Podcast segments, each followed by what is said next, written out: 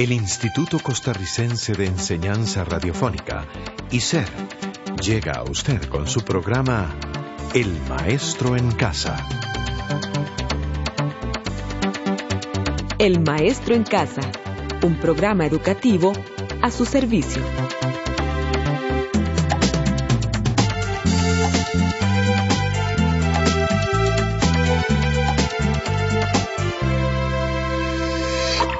Hola, qué placer saludarle. ¿Y qué tal, Norma?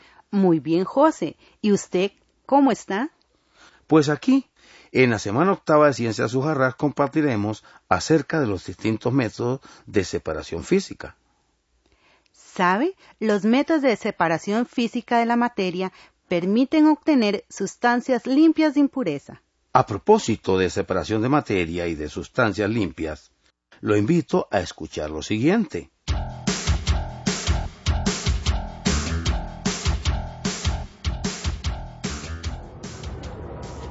Luis, en la feria del colegio nos dieron las ventas de refrescos naturales.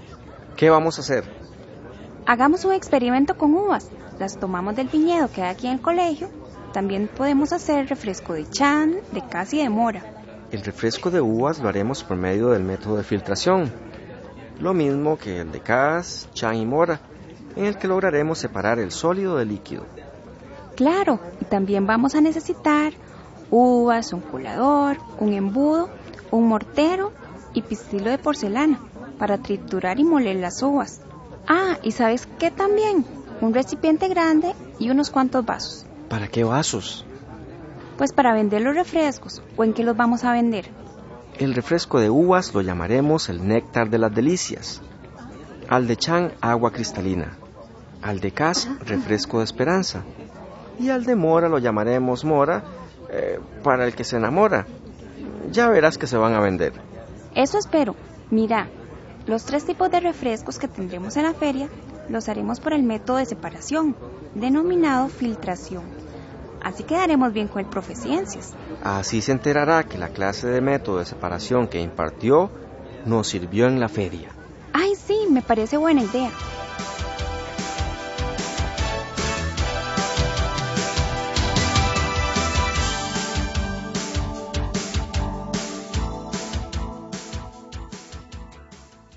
Por medio del método de filtración que aplicaron los muchachos, puede separar el sólido del líquido sin alterar los componentes de la sustancia.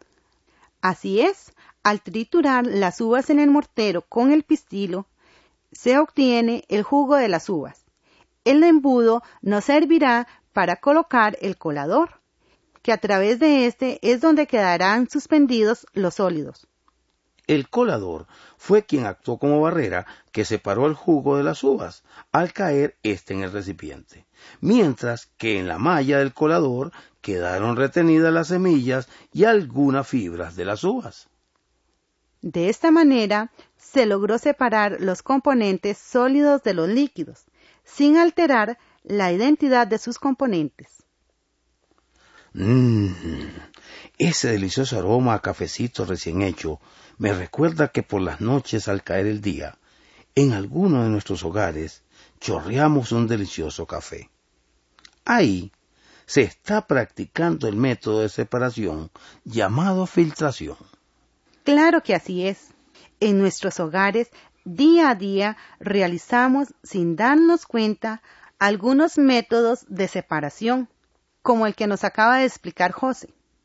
La decantación es otro método de separación, el cual es muy sencillo de realizar. Este consiste en dividir los componentes que contienen distintas fases, es decir, una mezcla heterogénea.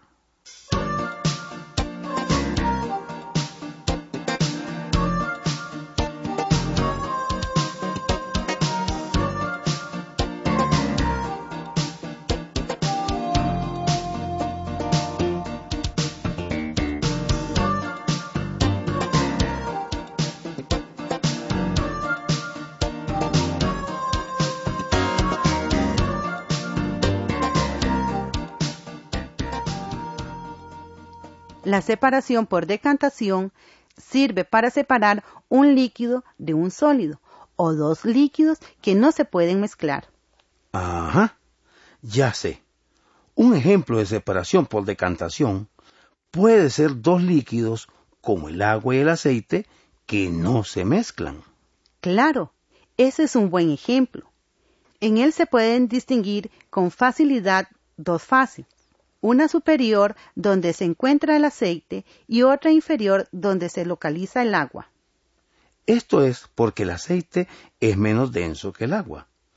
Por eso se mantiene arriba y el agua abajo al ser más pesada. Así se le presenta en ese ejemplo la separación de los componentes por decantación. Otro ejemplo de decantación lo hacemos cuando somos niños y jugamos con tierra y agua. Los mezclamos y los dejamos reposar un rato. Vemos que la tierra no se disuelve con facilidad en el agua, por más que la mezclemos. Esa es una mezcla heterogénea en donde se presenta dos fases y que se pueden separar del método llamado decantación. La tierra se va a la parte inferior del frasco y el agua va a la parte superior del mismo. Esto sucede por ser la tierra más pesada que el agua. En otras palabras, la tierra tiene más densidad que el agua. Sí, así es. Pero para separar esta mezcla por el método de decantación, se debe pasar con cuidado el agua a otro frasco, procurando que la parte sólida quede en el frasco donde se encontraba en reposo. Los ejemplos anteriores cumplen con la característica que debe tener todo método de decantación, que es ser una mezcla heterogénea.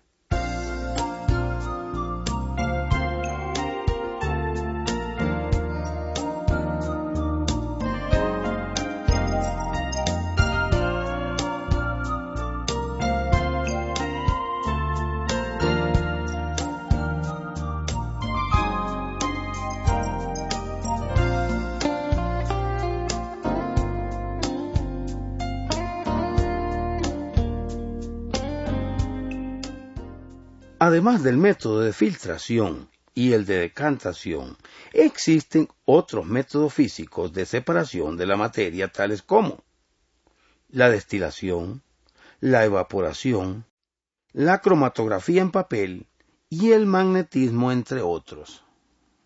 Todos estos métodos de separación se basan en diferencias entre las propiedades físicas y los componentes de una mezcla. Algunas de estas propiedades son la densidad, el punto de ebullición, la solubilidad, entre otras. La densidad es la masa de una sustancia por unidad de volumen. El punto de ebullición es la temperatura a la cual la presión de vapor del líquido es mayor que la presión exterior.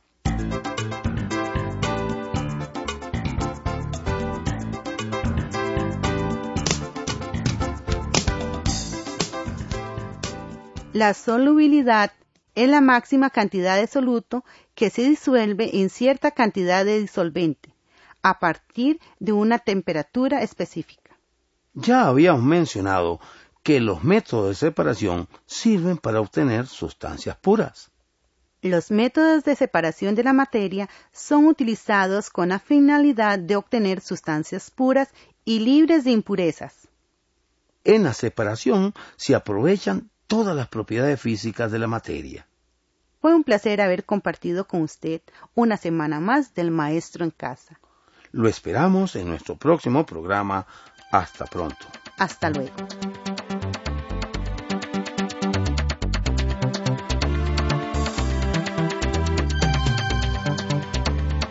Este programa fue producido por ICER en colaboración con el Ministerio de Educación Pública.